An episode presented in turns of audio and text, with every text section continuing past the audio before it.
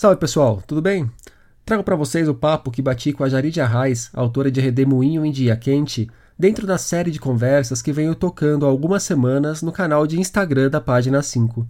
Essa edição do Além da Página 5 com a Jarid rolou no dia 21 de julho de 2020.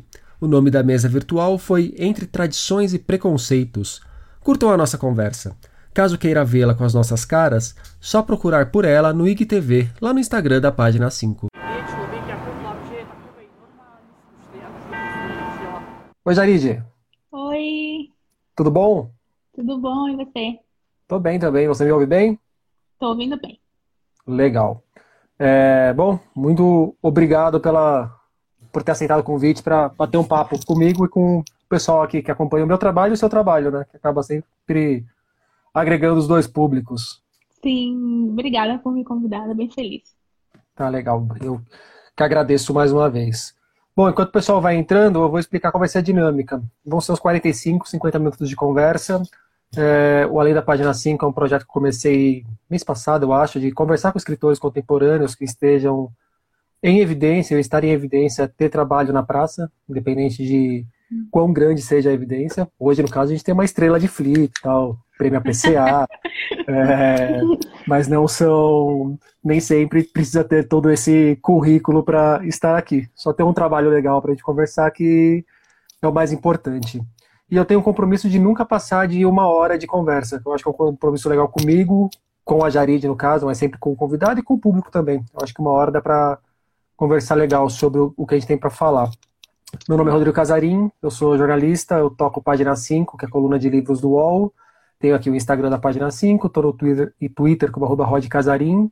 Tenho o podcast da Página 5 e o que aparece por aí relacionado a livros também eu faço porque, como freelancer, para pagar as contas a gente tem que se virar, né, Jarid? Eu acho que você Sim. também tem um pouco disso de não ter muito para onde correr às vezes, ou É, falar pelo não. menos, pelo menos tá escrevendo, né?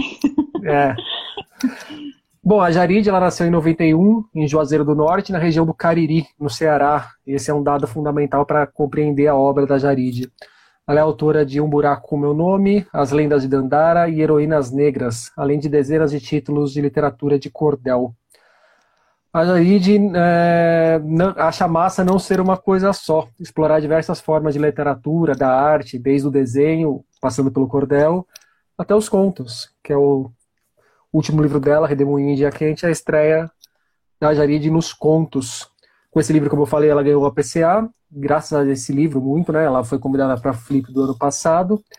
E são 30 histórias ambientadas no Cariri, marcadas por temas e elementos como religiosidade, sexualidade, preconceitos, conflitos familiares, um olhar atento aos animais, o machismo e a violência contra as mulheres, protagonistas da obra que mais? Ah, segundo a escritora Maria Valéria Rezende, que assina a orelha do volume, a Jarid mostra que entre nossa natureza ávida de vida, existe também o passado que nos prende por meio de tradições e preconceitos, de um deve ser que oprime, mas que também oferece proteção e antigas certezas.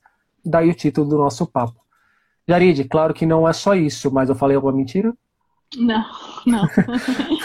Quer acrescentar mais algum dado? Não, acho que foi bem generoso. Legal. É, Primeira vez que o primeiro papo que a gente fez aqui foi com o Jorge Friolini.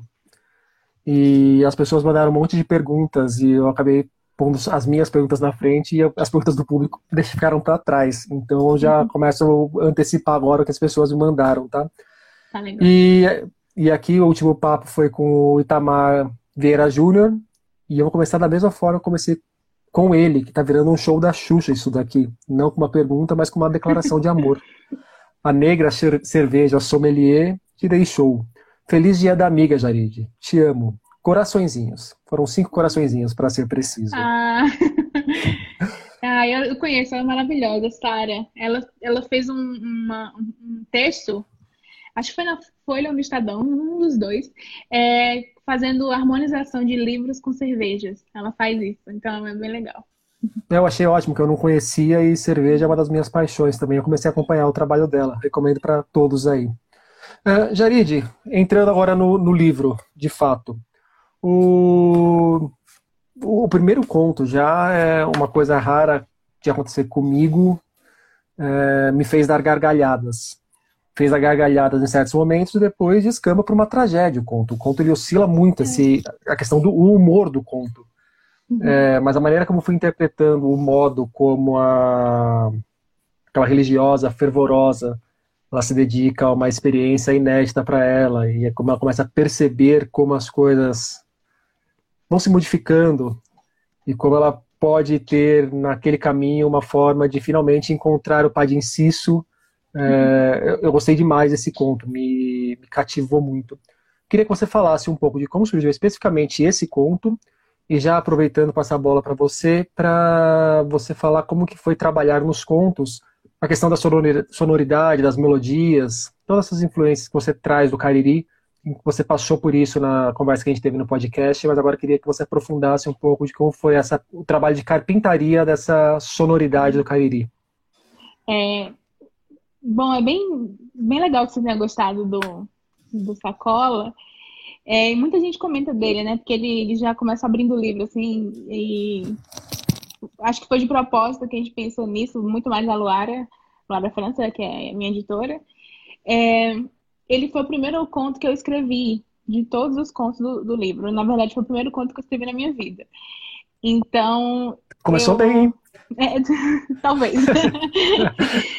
e eu lembro, foi em 2015 que eu fiz, em janeiro de 2015, eu escrevi Sacola e mais sete. É, desses sete, cinco, acho, estão no livro dois ficaram fora. E, e eu, eu, eu pensei muito assim, ah, eu tenho que introduzir, começar essa minha ideia com algo que seja muito representativo do que eu quero fazer, que é falar das, das mulheres do Cariri, ambientando muito o Cariri, né? Que, que esse lugar que as coisas, as, a cultura do Cariri, as cores, é, os costumes, isso eles fizessem muito parte do livro mesmo. Que fosse possível você se sentir vivendo num, lá, né? Nesse no lugar. Acho que mais do que as mulheres, é, o Cariri é, é para mim é a coisa que mais brilha na minha, na minha tentativa de, de contos. E aí o, o Sacola é, ele é muito apegado nisso, porque eu conheci muitas, muitas mulheres muito religiosas católicas, ou até mesmo beatas de verdade, assim, que, que seguem muito estritamente, né? E minha bisavó tinha uma, uma lojinha de, de vender santo, estátua, terço, rosário, essas coisas, do lado da igreja da matriz. E eu vivia lá, estava sempre lá. Então eu queria representar, mostrar essas mulheres né? E tem algumas no. A coisa da, da religião ela está presente em alguns contos, mas eu não queria que essa primeira, ainda, ainda mais uma mulher idosa, que ela fosse só um, um retrato muito realista do que, do que você espera que uma beata seja. Né? Você espera que uma mulher que vive na igreja e que vai e não perde nenhuma missa, que ela seja X coisa. E você não imagina que ela vai achar uma sacola de alucinógenos e vai entrar nisso, né? E vai começar a usar os alucinógenos. E uma coisa que era muito importante para mim também era que em nenhum momento ela questionasse aquilo com culpa, depois que ela começa a, a tomar, né, os comprimidos. Que em nenhum momento ela, ah, eu, eu tomei esse negócio aqui, Deus vai me castigar.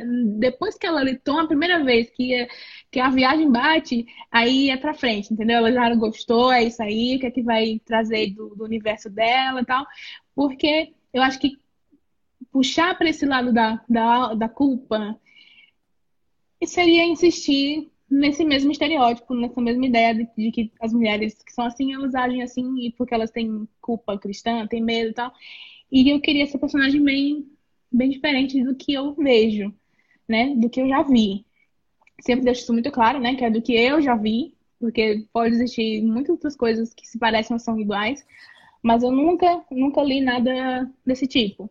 E eu tenho muito essa coisa na minha cabeça de que se eu não, se eu não tiver acesso a algo, eu e eu gostaria muito de ter acesso a isso, a melhor forma que eu posso fazer é eu mesmo escrever.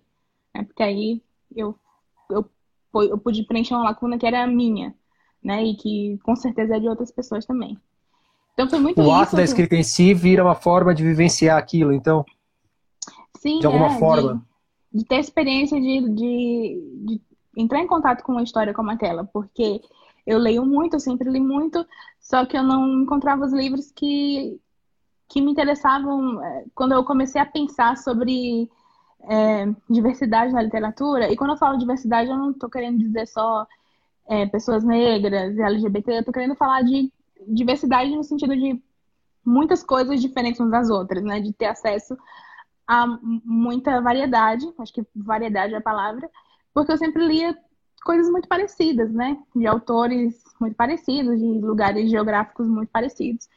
Então, eu comecei com, esse, com essa coisa na minha cabeça. Ah, se eu não tenho acesso a isso, se eu nunca li e eu não encontrei, então eu vou escrever. Porque é uma forma de, de, de me ajudar e também oferecer isso para outras pessoas que podem ter essa mesma busca, né? Uhum. E... Então foi isso. Eu comecei, o, foi o primeiro conto que eu escrevi. E acho que ele foi muito bom para me, me dar o tom do, de para onde eu seguiria, né? Porque eu gosto muito de. Gosto muito, você falou, tem hora que ele é engraçado e, ou, ou que ele é triste. Eu, na verdade, eu escrevendo, eu não achei nenhum momento triste. Não, eu, não sei que... se é exatamente não, triste, mas, mas a, a forma que ele se encaminha, né? A hum, forma que ele se encaminha é, é uma tragédia. Isso que elas, elas falam, como você disse, né? Que, e também elas dizem muito que eu tenho um senso de. Um, que, eu boto, que eu coloco humor em, em contos que são realmente tristes, mas é porque é, é parte da minha personalidade mesmo. Eu sou. Eu, eu gosto de, de rir de uma forma que alguns podem achar questionável. E então eu, eu coloco isso na, no que eu escrevo também, porque eu gosto de, do bizarro, do absurdo, gosto de que você fica, nossa, precisava falar isso, ou então que piada mais humor, que humor mais estranho, de torcida, meu humor é bem assim. Então eu tentei colocar isso também no meu livro, tá? Porque é o meu normal, é como eu sou.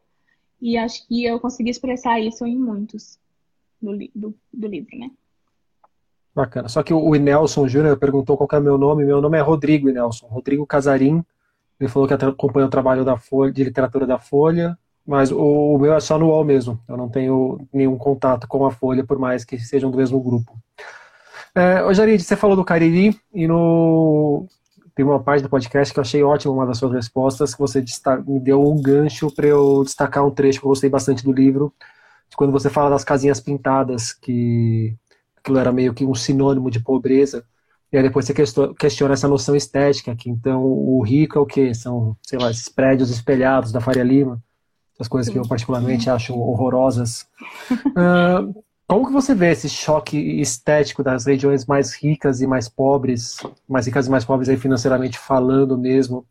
E de que maneira você acha que isso repercute na literatura? Você que trabalhou bastante tempo, né, trabalha com literatura de cordel, em folhetins de literatura de cordel, e agora está com um livro de contos publicado por uma grande editora, tudo que o mainstream manda ser certinho. Você acha que esse choque estético que você registrou ali na questão arquitetônica também existe na literatura? Você também percebe na literatura? É, antes eu queria mandar um beijo aqui para o Elci, de Juazeiro. O Elci, não sei se ainda é, mas foi por muito tempo dono de uma locadora que eu vivia lá, alugando filme. e um dos, dos filmes que mais me formaram como pessoa, assim, eu aluguei lá, na locadora, na Avalon.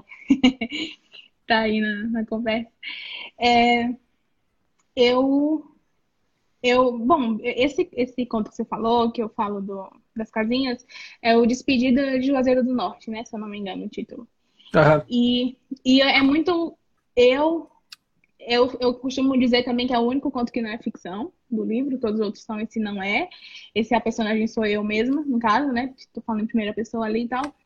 É, essa parte das casinhas, ela é muito importante para mim porque eu tinha essa crescendo, eu tinha essa visão do Cariri de que esse de que essa essas casinhas, eu tenho, uma foto delas, das, dessas casinhas específicas que eu cito, tá em redemoinhodequente.com.br, tem lá as fotos todas. Ela é a foto do topo já do, do site.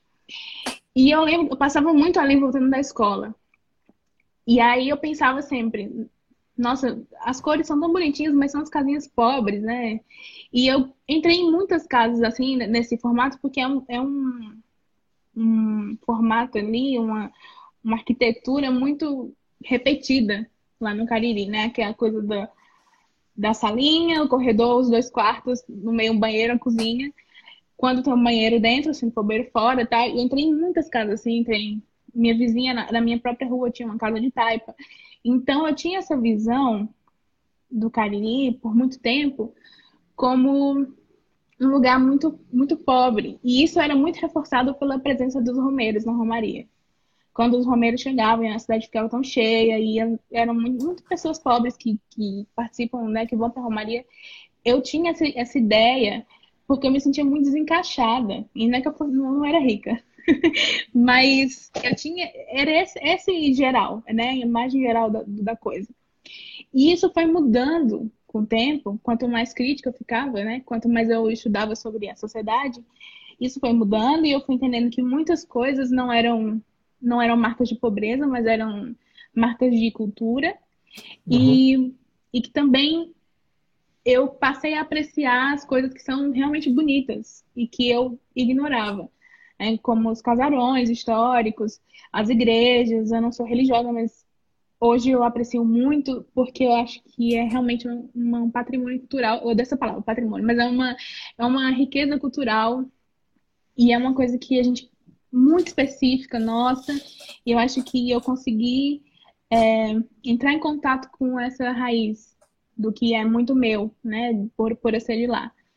Então, é, foi interessante fazer essa ambientação porque eu não queria trazer essa imagem de pobreza e de seca para as pessoas.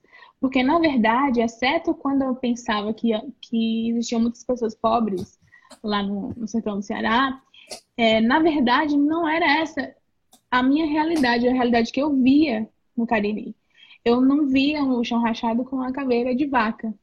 Eu vi. É, eu posso fazer um parênteses, que até é uma coisa que eu ia comentar contigo ainda. Eu percebo, inclusive, uma certa pujança financeira em um dos contos. Uma ascensão financeira da região, que assim, a mulher pode passar a comprar uma moto até maior do que ela aguenta, o, o sonho de ter uma máquina de lavar, uma geladeira, as coisas que começam a se concretizar para um povo que não só não a pobreza não é uma coisa exclusiva, como há uma mudança de classe mesmo entre os mais pobres, eu percebo em muitos dos contos. A rua Sim, que passa é. a ser asfaltada.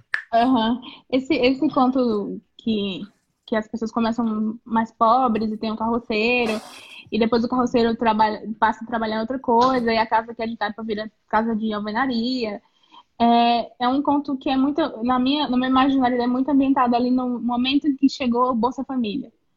E que eu vi isso acontecer de fato no meu bairro, que foi, que foi a coisa das casas mudando, elas tendo a fachada, fachadas todas arrumadas e as pessoas comprando coisas que elas não tinham e tal. Isso foi muito muito marcante para mim, né? Eu sou eu morava lá no loteamento Santo Antônio, hoje chama loteamento Santo Antônio. A gente chamou já de Coabesse, já chamou de Antônio Vieira, mas hoje é loteamento Santo Antônio. E aí, quando eu cheguei lá, é aquela velha história, só tinha mato. Tinha três casas, a minha, a de taipa e a da mulher que, que tinha bodega, que vendia suco, que suco e pão de leite, essas coisas. Então, eu, eu tinha, eu, eu queria peitar esse desafio de mostrar não essa pobreza da miséria, mas mostrar as pessoas como elas são. É, e também mostrar o Cariri como ele é urbano, né? Ele é um, para mim, né, na, forma como eu vi, como eu cresci, é um lugar urbano, não é, não é o, o sertão com o chão rachado e com a caveira de vaca, embora isso exista sim, né? Não, não é minha intenção negar a existência disso, porque seria impossível, mas era só não querer repetir uma imagem que as pessoas já conhecem e que elas têm como única, como verdade absoluta, né? Que a gente no jornal, na, em filme, é, no próprio discurso, o sertão do Ceará ele é associado à seca, a isso do chão rachado com caveira de vaca. E eu não queria fazer isso de jeito nenhum, porque isso já tem demais. Né? Eu queria outro, outro tipo, se eu for falar de pobreza, em alguns contos falo sobre isso, eu quero falar de um jeito diferente. Se eu for falar é, de uma mulher que o sonho dela é ter uma caixa d'água de 5 mil litros, é, o foco não vai ser o fato dela ser pobre, o foco vai ser o conflito familiar que tem ali, o que, o que ela e a filha dela precisam fazer para conseguir essa caixa d'água. Né? O foco é a caixa d'água, não a pobreza. Né? Então, eu queria muito. Eu queria, eu queria esse desafio, assim, porque é difícil você não cair em, em estereótipos, na verdade, não cair em arquétipos. Existem os arquétipos, e é muito difícil você torcer um pouco os arquétipos, né? Porque arquétipo a gente trabalha o tempo inteiro e faz parte é importante. Mas por que, que eu ia escrever uma coisa que eu já li tanto, né? Que eu já vi tanto? Não, não queria. E, e esse, é, nesse conto do, das casinhas coloridas e tal, é, foi muito marcante para mim porque eu tava voltando, logo voltando do Cariri, eu tinha ido, feito várias fotos lá, né? E eu conversava comigo meu, que é o Jorge Macedo, que me ajudou muito na, no, nesse, nessa produção de fotos. E a gente, e a gente de carro conversando ele me falando aqui o que está acontecendo no, no Cariri, é uma, uma banheirização das casas. Todas as casas parecem banheiros do lado de fora, que todo mundo coloca azulejo na fachada, porque é mais barato do que você pintar sempre e tal, né? A manutenção fica ali muito mais fácil. E, e ele chamou isso de banheirização, eu achei incrível. E aí eu, foi isso que eu falei, porra, tem que modifica tanto o fator histórico, a estética cultural de um lugar, porque essa, essas lógicas de, de capital, de, do, do sudestino, elas chegam muito forte.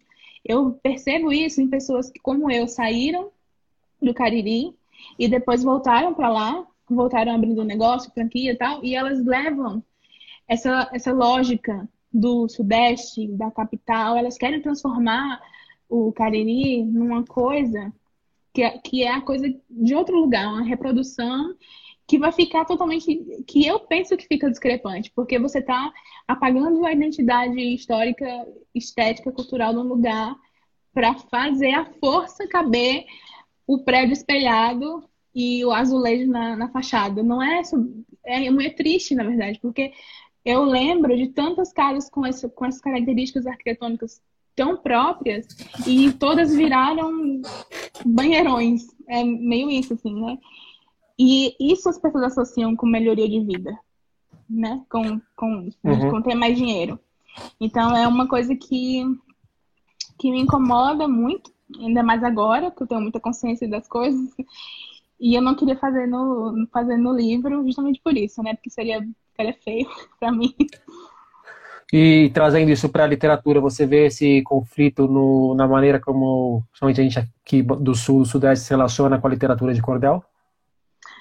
Nossa, totalmente. Eu acho que a forma como o Sudeste se relaciona com o cordel e com a literatura feita por pessoas nordestinas é, um, é uma forma super estereotipada, exotificada e diminuída é, colocada como, como um outro mesmo, separado. Né? Eu detesto, eu detesto que chamem o, o redemoinho de literatura regional, de regionalismo. Primeiro que então eu vou fala... fazer uma das perguntas. Você acredita em regionalismo? Você acha que faz sentido a gente falar em literatura regionalista, tanto hoje quanto historicamente? Bom, historicamente deve ter feito muito sentido para os sudestinos, né? E, e aí os, porque ninguém chamava Mário de Andrade de regionalista, né? Isso, e deve ter feito muito sentido, e eles. É, e os nordestinos talvez tenham comprado isso como uma forma de autoafirmação também. Mas eu acho que esse termo regionalismo ele ficou lá. Eu acho que hoje falar isso da literatura regionalista, contos regionais, eu fico, eu fico, eu lógico que eu não sou escrota e grossa com ninguém, mas eu eu sempre pergunto, mas não toda literatura é regional, porque está dentro de uma região e está falando de uma cultura específica. Não existe universal dentro do Brasil. Então, como você, como a minha regional e a sua não é, né? Então, todas são, ou todas são, ou nenhuma é. E aí, é, eu me incomodo muito com isso porque eu penso que é uma forma de colocar no lugar do outro e do do exótico e concordar especificamente tem a coisa de, do engraçadinho, de ser uma coisa engraçadinha, ser uma coisa de humor. E isso é muito reforçado por muitos cordelistas também, porque, bom, cordel de, de piada e tal tem muitos, meu avô tem muitos, meu pai tem muitos. Eu não acho que é esse o problema, né? Mas uma coisa que me incomoda muito é quando o cordelista e o cordel viram caricatura. E isso é muito verdade. Você vai numa Bienal, você vai em feiras, se tem um cordelista lá, ele vai estar tá fantasiado. É um personagem cordelista, né? Isso, ele vai estar com um chapéu de couro, ou chapéu de vaqueiro, ou de lampião, e vai estar com a mulher com roupa de chita, e aquelas coisas. A pessoa não se veste daquele jeito na vida dela. Ela não é aquilo, ela está vestindo um, uma imagem do que as outras regiões pensam que é o cordel e que é a literatura nordestina, que é o, entre aspas, e o que é o escritor de cordel. Né? E isso me incomoda muito, e é também um fato de surpresa para muitas pessoas, o fato de não me comportar assim. De já chegaram várias pessoas me falaram: Nossa, você não parece ser cordelista. E aí eu pergunto por quê? Eu não pareço? Não, é porque você não usa. E a pessoa não sabe por que dizer de direito. Não, mas é porque você tem tatuagem, porque você é nova, não sei o quê. E... Mas eu entendo que tá, o que ela tá realmente dizendo, né? Porque eu também tenho essa. Eu sei enxergar também desse jeito, embora eu saiba dar o um nome muito bem dado, sem vergonha de dizer, né? Porque eu tô, tô criticando e não tô afirmando. Então, eu acho que tem muito isso e me incomoda como a literatura de cordel ela é hum, colocada como literatura popular. E isso da literatura popular é basicamente o mesmo que dizer que não é literatura como as outras linguagens literárias. Né? É literatura popular, não é conto, não é crônica, não é romance, não é literatura contemporânea, é uma coisa, é quase como se fosse engraçadinha mesmo, como se fosse uma, uma brincadeira e tal. E não é à toa que os cordelistas não estão nos eventos para falar de poesia, por exemplo, ou para falar de contos. Eu sempre digo que para mim cordel é ao mesmo tempo poesia e conto, principalmente quando você conta uma história, né, de fato do começo ao fim. E então me incomoda muito. E ano passado, quando eu fui para Flip, é, eu fui a primeira mulher cordelista a participar e o Braulio Tavares foi o primeiro homem cordelista a participar da programação oficial da FLIP. Em quantos anos né, os cordelistas ficaram em programações paralelas, pelas calçadas, vendendo cordel, muitas vezes vestindo esse personagem mesmo, né, do que eu falei. E aquele ano foi a primeira vez, né, e eu, inclusive, agradeço muito a Fernanda, que fez a curadoria, porque fez sentido também com o tema, né, do, do uhum. ano da, da Flip. Mas eu questiono muito isso e, e eu queria mesmo que as pessoas pensassem sobre isso. Porque elas consideram isso regional e não consideram regional os contos do fulano de tal que sempre se passam em São Paulo. Né? Os livros que sempre são na, na capital, é, citando lugares do Rio de Janeiro, do, de São Paulo. A forma como a pessoa escreve, ela vem da sua bagagem cultural também. Né? Por isso que eu escrevi meu livro do, daquele, desse jeito que eu escrevi, porque eu estava muito consciente é, de que as minhas palavras ali tinham uma, uma característica estética que, que era coletiva. Foi um, foi um motivo coletivo aquilo ali, né? Para mim, lógico, foi muito bom para mim como escritora encontrar essa, essa estética, mas eu não penso só nisso, eu penso na importância dessa minha escolha. Porque eu nunca li nenhum livro em que um, um termo do Ceará tenha sido um colocado na boca de uma pessoa que não seja só um, um personagem engraçado ou pobre, ou dois, escrito da forma como a gente fala, né? Então, por exemplo, sei lá, eu dou muito esse exemplo do molesta. Ah, molesta é uma palavra que eu já vi em vários livros, inclusive de escritoras que eu gosto muito. Só que tá escrita moléstia, né? Que é como tá no dicionário. Uhum. Só que ninguém no, no Cariri fala moleste, a gente fala molesta, né? E eu escrevi assim, eu escrevi molesta. Tem outra que é paba. Quando você tá paba, que você tá muito se achando, tá orgulhosa de si e tal. Paba e pabo, vale pros dois, né? E eu lembro que eu coloquei, escrevi paba, e aí uma pessoa sugeriu, não, escreve a, a versão correta, da palavra, que é pábula. Até para as pessoas não, não acharem um estereótipo e tal. E eu pensei totalmente o contrário. Eu falei, não, mas eu botar pábula é que é reforçar uma ideia estereotipada, que o jeito que a gente fala é errado, né? É um jeito errado, é um jeito de pobre. E não que seja ruim ser pobre, mas é que eu tô falando de estereótipos, né? E de uma única visão sobre as coisas. E segundo que eu nem sabia que essa palavra era pábula. Nunca na minha vida eu ouvi isso, não tinha a mínima ideia. Para mim sempre foi paba. É, está no dicionário por problema do dicionário, né? É, é porque ninguém fala assim. então, é, é para mim, aquilo ali é nossa, é nossa língua. É, no, é nossa cultura, nossa língua, é nosso som, é nossa sonoridade, a sonoridade do Cariri. E a sonoridade é uma coisa muito importante na literatura tudo que eu escrevo eu leio em voz alta, para eu saber como isso está soando, qual o ritmo disso, porque o cordel vem muito comigo nisso, né? Eu trago essa influência do cordel que é me preocupar com o ritmo da coisa, ver se as palavras elas estão agradáveis de você ler, de, de, principalmente falar alto, porque eu valorizo muito isso de ler alto o que você está escrevendo. É, e acho que ler o que você escreve também é um bom, uma boa ferramenta de edição, de autoedição do que você escreve, porque ali você percebe muito bem o que é está travando, onde você deveria parar ou continuar, que palavra você deveria destacar mais ou não. Então, essas palavras que eu usei, todas elas, elas fazem esse papel de melodia, elas fazem um papel de ritmo e principalmente papel de, de valorização da nossa língua, da nossa cultura que é muito mais complexa do que o dicionário mostra. Porque o dicionário, uhum.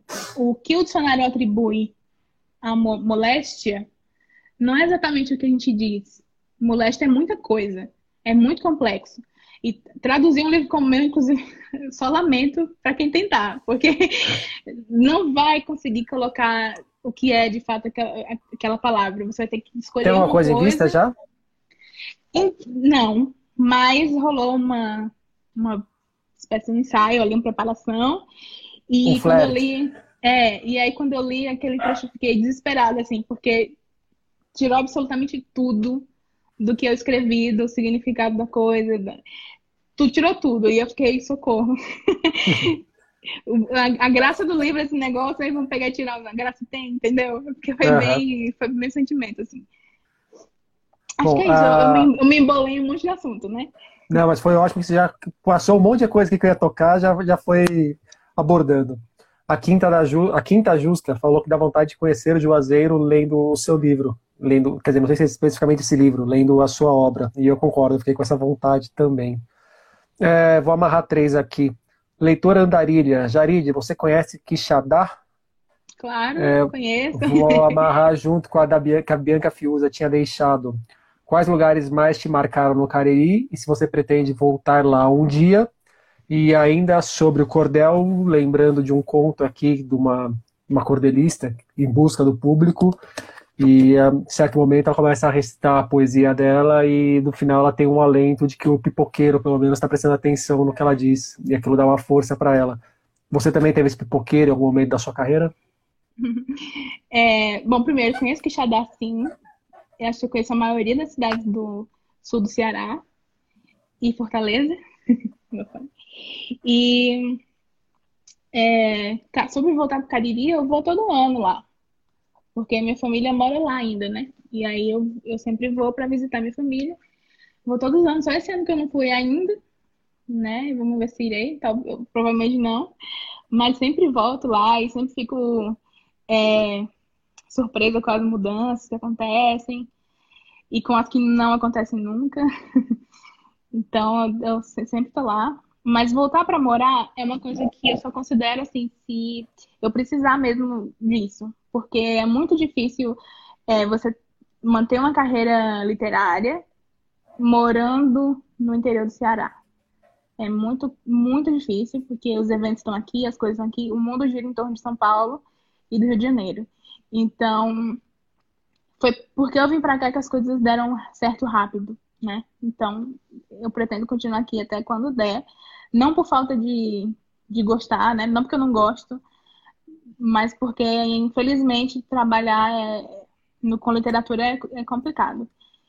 É, sobre vontade de ir lá para o Cariri, gente, vocês têm que ir, porque vocês não vão conhecer só Juazeiro, vocês vão conhecer várias cidades juntas, muito próximas, que você leva. O tempo que eu levo daqui para o shopping Freitaneca, você leva de uma cidade para outra, assim, sabe? então, é tipo 30 minutos, uma hora, você vai para outra cidade, você vai Santana do Cariri, você vê dinossauro, você vê fósseis super importantes, e você vai para Chapada e faz trilha, e tem cachoeira, ao contrário do que as pessoas pensam, né? Tem água lá. E, e tem todos os museus e as coisas. Então, acho que conhecer o Horto é uma experiência muito legal. É, então, vão, se vocês puderem, vão sim, porque vocês vão conhecer muitas coisas próximas umas das outras, assim. E muita história, né? Muita história mesmo. É... A outra pergunta, você me lembra qual era? É... Ah, tá, lembrei. Lembrei do, do, do poqueiro. Né? Uhum. Bom, eu tive algumas pessoas que fizeram, que tiveram esse papel na minha vida de me ajudar a não sentir que eu tava falando sozinha, sabe? Que é, é muito ruim você escrever e sentir que está falando só, porque o mercado é muito fechado para quem está começando. Os eventos, então, não se fala, né? Ninguém é convidado, que não sejam os mesmos nomes. E aqui até eu mesmo me incluo. Eu sempre sou a pessoa convidada para representar o Cariri e mulher, não sei o que, eu viro um monte de coisa ao mesmo tempo. É, e sou muito convidada e eu sou é, é uma cartinha do super trunfo, né? Já. É, e eu sou um desses nomes que tá sempre ali. Eu queria muito que tivessem outras pessoas também ali, sabe? Porque tem muita gente escrevendo coisa incrível. É, e, mas eu tive no começo muita dificuldade, levei muito não. É, me senti que, que não ia rolar e tal, mas eu lutava muito contra esse sentimento de não vai acontecer. Eu ficava na minha cabeça, não, vai acontecer porque isso não é um problema meu isso é um problema social. O problema da literatura brasileira é um problema social, é o de racismo, é de machismo, é de regionalismo, né, de, do, do domínio, do controle que, que, o Sudeste tem das coisas. É, então, se esse problema não é meu, né, não está em mim, está em algo que precisa ser mudado não só para mim, mas para muitas outras pessoas, então eu vou insistir sim, porque eu sei que tem gente como eu que quer esse tipo de material para ler e tem gente que que se precisa ver pessoas como elas para se encorajarem. Então, eu tive alguns encorajadores, né? Grande parte de mulheres. E criei um grupo para isso. Eu criei o Clube da Escrita para Mulheres, que é aqui em São Paulo, né? Tem reuniões aqui em São Paulo, gratuitas. E quando eu criei o clube, a ideia era, não era só eu dar suporte para mulheres que participassem. Na verdade, eu criei pensando muito assim eu não tenho para quem mostrar o que eu escrevo de inédito, que não saiu ainda. Eu não tenho para quem mostrar e perguntar o que, que essa pessoa acha. Então, eu criei mesmo com, com a intenção de ser um negócio mútuo, horizontal, sabe? E o Clube da Escrita foi, fez esse papel para mim, né? E eu sei que faz para muitas outras participantes do clube, que já publicaram depois que participaram, começaram a participar do clube e tal. É, meu pai me, me encorajou muito ele leu meu primeiro cordel, né? Eu lembro que eu fui falar para ele, ai, eu quero muito escrever cordel, pai, eu quero, escrever cordel feminista, mas eu não sei, acho que eu não sei escrever cordel, é muito difícil. E aí ele falou, pega um cordel meu e usa de, de espelho, né? Como se fosse. Muda algumas coisas de acordo com a sua história e tal. E aí, quando eu, quando eu fui escrever, acabou que eu escrevi sozinha. Uma história totalmente minha, sozinha, em tipo, meia hora. E aí eu entendi que isso não é porque é um dom, porque não é dom, eu não acredito em dom, em inspiração, nada disso. É porque eu era muito familiar. O cordel para mim era uma coisa familiar, uma coisa muito minha. Eu cresci lendo, ouvindo, ouvindo meu pai fazendo coco com cordel e tal. Então, para mim foi muito fácil, porque eu, aquilo foi minha vida inteira, né, em contato. E aí saiu ali como se fosse uma memória muscular da coisa. E então posso falar de, do meu pai e do meu namorado, que me ajudou bastante e que me ajuda muito e sempre lê as coisas que eu escrevo. E é muito sincero. Inclusive, eu tô tentando escrever um romance, né? E tô tentando, gente. É muito difícil. E aí, eu escrevi, tipo, 100 páginas. 100 páginas, já tinha ali tudo começo, meio fim, tava tudo meio organizado e tal. Aí eu falei, pedi para ele ler e eu compartilhei a ideia das coisas, né? Ah, vai acontecer isso, aquilo, tal, não sei o quê. Aí ele colocou uns questionamentos que aí eu percebi que não ia dar certo. Assim, tipo, nossa, nada disso aqui vai dar certo, eu tenho que reformular tudo. Isso é tão importante, sabe? Ter gente sincera. Que é sincera, mas não é destrutiva, né? Que é realmente uhum. tá pensando, tá pensando em como você vai. É, em como fazer você ter uma boa, sei lá, aparência pro mundo, né? E, e aí eu tenho essas pessoas né? E eu Legal. tento ser, eu tento ser esse, esse pipoqueiro aí para alguns também. É, a Camila falou sobre isso e a Dia Ponto Nobre também. Elas falaram que você é a pipoqueira delas. ah, linda. Aliás, tá chovendo elogios para tanto para você quanto para o seu discurso aqui no, nos comentários. Ah, uh, bom, do Washington Alves. Eu acho que você já flertou com isso, mas queria que você se aprofundasse um pouco. O Washington perguntou: Você vive só de literatura? Se sim, tem uma transição até viver de escrita? E aqui eu faço um complemento. É, recentemente a gente teve um chamamento do Itaú Cultural para alguns escritores apresentarem obras, era, eu acho que tinha poema, tinha literatura escrita, microcontos de 800 toques, e rolou uma polêmica grande no meio literário, grande do tamanho do meio literário, né? Assim, é aquela coisa enorme dentro da, de uma bolha minúscula, é, sobre quem mereceria ou não é, ganhar essa bolsa de dois mil reais no momento de pandemia e quem deveria ou não, inclusive, tentar essa bolsa. E você se posicionou no Facebook falando de você, é uma autora que publica para uma grande editora, que é a Alfaguara, está é, tá dentro da Companhia das Letras, que é parte de uma multinacional, e você é uma autora que está hoje faz parte do mainstream literário, esteve na Flip e tal, seja lá o que for esse mainstream literário, mas você está no com o holofote para você. Uhum. E você falou disso aí, você sabe qual é a condição de uma autora na posição que você está, e eu imagino que não seja exatamente fácil. Então, se você puder responder o Washington, conectando já com essa realidade de uma, uma autora na sua posição, qual é a realidade dessa autora? Como que é a vida dessa autora? Bom, eu vivo 100% como escritora. É, isso não significa que eu vivo 100% de direitos autorais, do valor da venda dos livros. É, eu vivo como escritora. E aí isso engloba muitas coisas que você faz como escritora, que é participar de eventos, que na verdade os eventos são a maior, a maior parte do seu, do seu fundo de renda, são eventos. Então é engraçado porque você escreve, mas ganha dinheiro mesmo falando. E eu fui fazer cirurgia na tireoide, né? Fui tirar minha tireoide. E aí o médico falou que talvez que um dos, dos erros que poderia acontecer é você ficar sem voz. Ou então você falar muito cansado, não conseguir mais falar agudo e tal. E eu fiquei desesperada, eu falei pra ele, olha, você não erra não, porque eu trabalho falando. Como é que vai ser isso, né?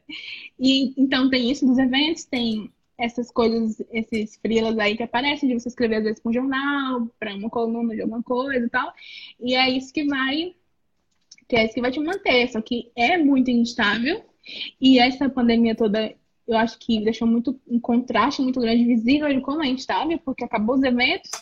E eu fiquei, cacete, eu tinha evento, eu tinha evento agendado até novembro já.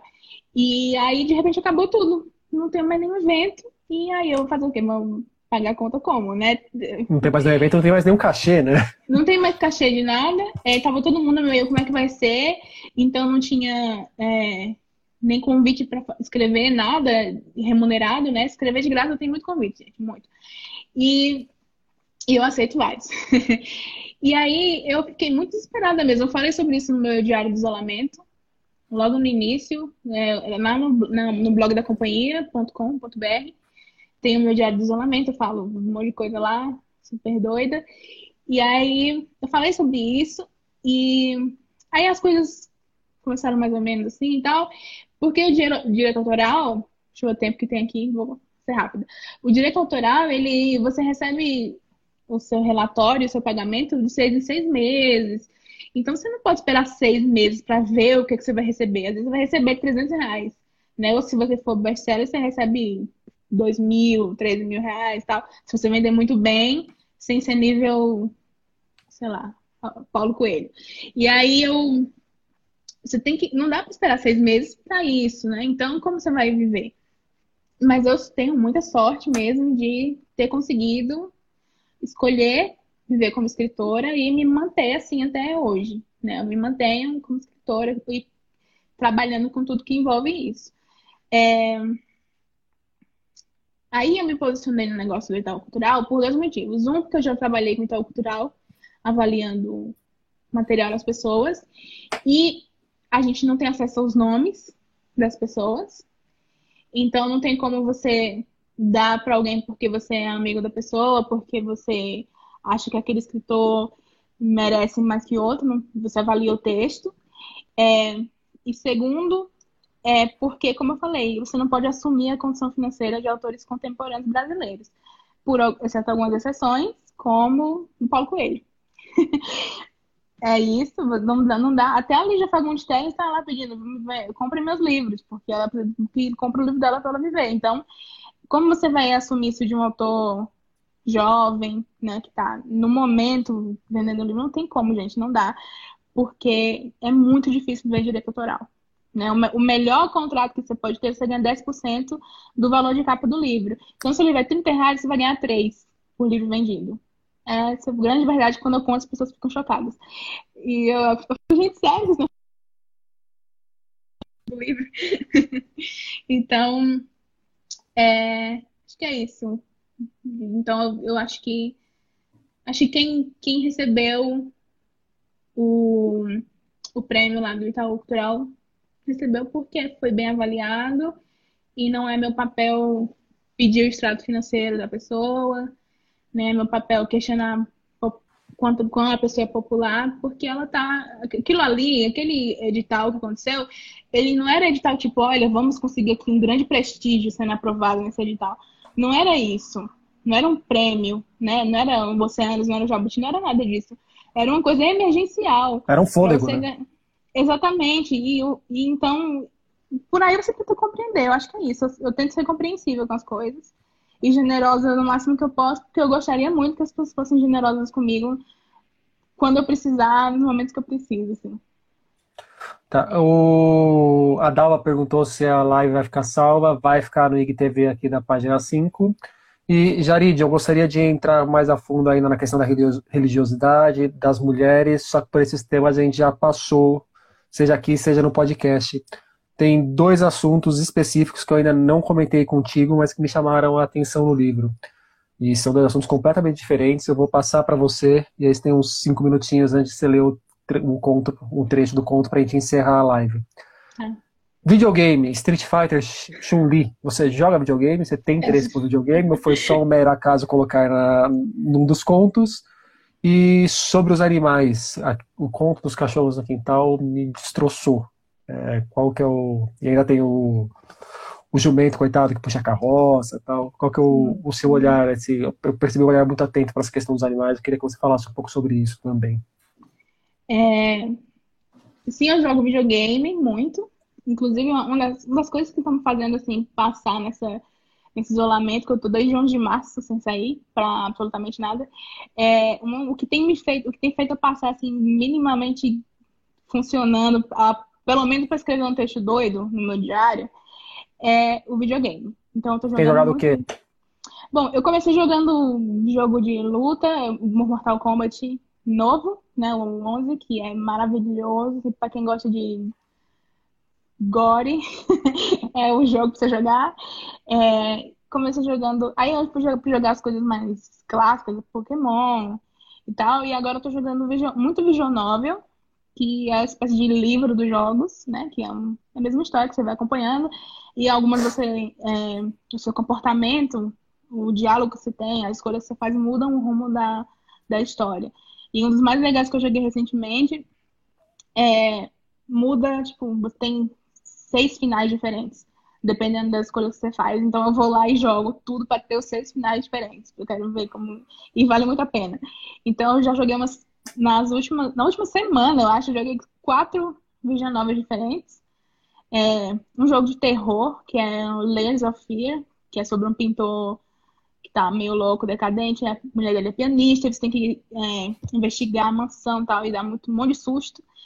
Então, o videogame para mim é muito importante, assim, e eu acho que ele é uma... o videogame também eu vejo como, lógico, é arte, lógico que é arte, e muitos são muito bem escritos. Embora eu acho que a galera tenha que investir mais em roteirista e tal, mas eu consigo jogar uns muito bem escritos. Sobre os animais, é... eu sempre me comovi muito e me, revol... me revoltava muito vendo o jumento puxando carroça.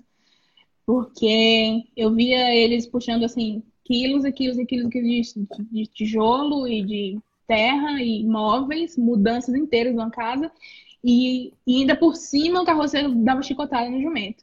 Então eu sempre fui revoltada com isso. E, ao mesmo tempo, é uma questão social que, como a própria protagonista do conto fala, ela, ela diz: na minha cabeça, o carroceiro só é carroceiro porque ele não, não tem um outro, um outro trabalho para fazer.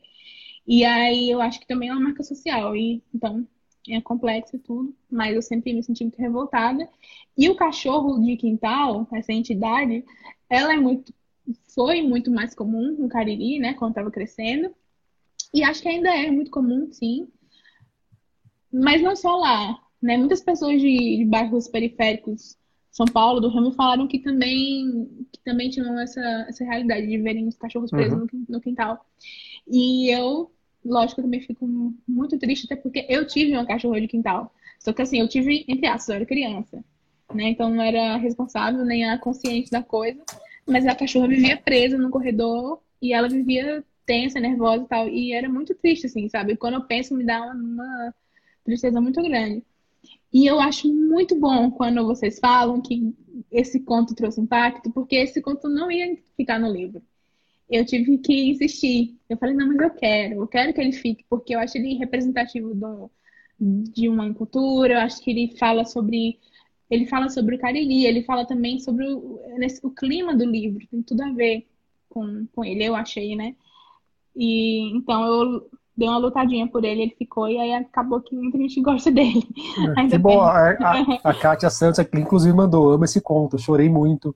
E realmente é uma cultura que eu acho que permeia o país inteiro, não é exclusivo do Cariri, não, porque meus pais tinham muito essa mentalidade relacionada a cachorro, e eu cresci indo muito para o interior aqui de São Paulo, e era muito comum também, inclusive ter o, na casa o cachorro do quintal, o cachorro de quintal e o cachorro de sala, digamos assim. Sim, sim. Um, um apartheid canino dentro da casa. Jarid, é. então, para caminharmos para o fim, você lê um pouco da sua produção para gente, de algum dos contos? Ou se quiser ler um conto inteiro, que você falou que tinha alguns... Poderia escolher algum dos mais curtinhos? É, tem um, Peraí, desculpa a posição, tá, gente? Eu não pergunto pra achar o livro aqui. É, tem um conto que é o Boca do Povo, que ele é pequenininho. E eu acho que eu consigo ler nesse tempo aí que vocês. Que a gente tem. Mas vocês me desculpem, eu não sou muito boa de ler as coisas, não, tá? Quem é bom de ler é o Marcelino Freire. Marcelino Freire lê as minhas coisas, eu nem acredito que foi eu que escrevi. Mas é, é, mas o Marcelino Freire, quando ele lê, você tem que depois pegar para ver se ele tá lendo o que tá escrito mesmo, né? Que senão ele vai improvisando, vai atropelando. não, não, Marcelino é, Passei na perfeição no Brasil. tá, eu, eu vou ler. É Boca do Povo. Bar. Substantivo masculino. Negócio de Damião, marido de Socorrinha, cabra meio amostrado, meio aprumado, que tem dia de mexer com a mulher alheia e dia de ouvir Reginaldo Rossi e Amado Batista, parecendo arrependido, principalmente quando Socorrinha passa de uma semana a um mês na casa da mãe. 2 lugar de propriedade de Damião, que fica na esquina da Rua do Ônibus, que tem a cadeira vermelha de plástico, mesa de plástico, uma mesa de sinuca, duas caixas de som, uma televisão que transmite jogos de futebol, um balcão de azulejo branco e que serve cerveja e cachaça, além de vender salgado que minha mãe não me deixa comer, porque é muito gorduroso. 3. Ambiente, do qual Damião é dono, que minha mãe frequenta de duas a quatro vezes por semana, dependendo se está triste ou feliz de uma a três vezes por semana, ela me carrega junto, dependendo se posso ou não ficar na casa da minha tia. Tia, substantivo feminino. 1. Um, a manicure de minha mãe, que também é a melhor amiga dela desde que as duas eram pequenas. E que eu chamo de tia, porque minha mãe não tem irmã de sangue, não tem mãe, nem pai, nem família nenhuma, pelo que me disse. 2. Mulher, que é a melhor amiga de minha mãe, que dá aula de dança do ventre e gosta de beber cerveja, mas não gosta do bar que minha mãe frequenta. Cachaça, substantivo masculino. 1. Um, o que minha mãe mais gosta de beber quando está no bar de Damião. 2. Bebida que faz os clientes do bar se enrabixarem para o lado de minha mãe e também para o meu. 3. Bebida proibida para mim até eu fazer pelo menos 16 anos. Kenga, substantivo feminino. 1. Um, mulher que tem as unhas muito compridas, que usa batom muito chamativo, que usa cor vermelha, que anda batendo salto como se fosse cavalo, que não vai nas reuniões, nas reuniões de pais e mestres e tem perfume muito doce, ou muito forte, ou usa muito perfume mesmo. 2. Mulher que, segundo minha mãe, pode ser qualquer uma. 3. O que minha mãe, de acordo com a boca do povo, parece ser. Três minutos. Jaride, muito obrigado pelo papo, pela atenção. Eu achei ótimo. É, teria muito mais perguntas para fazer aqui para você. O pessoal mandou muitas perguntas que também acabei não fazendo também. Mas obrigado. Foi excelente. Agradeço, agradeço demais. Fiquei muito feliz e muito honrada por você ter me convidado. É, tenho muito respeito pelo seu trabalho. E quem perguntou coisas para mim eu não respondi, porque não dá tempo, uma hora, só manda para mim no meu Instagram que eu respondo lá para vocês, tá bom? Tá bom. Ó, então já sugiro você fazer uma live na sequência no seu Instagram. Pessoal, corre para lá, se por acaso ela for fazer, falando quais são suas influências, o que você está lendo de interessante hoje em dia. Que eu vou lá umas quatro ou cinco perguntas nessa linha aqui, tá bom? Tá bom, vou fazer isso então. Quem for sair daqui, vai para lá que eu vou abrir uma live agora. Combinado, Jarid. Obrigadão, um beijo. Obrigada, querido. Boa noite. Boa noite. Tchau. 好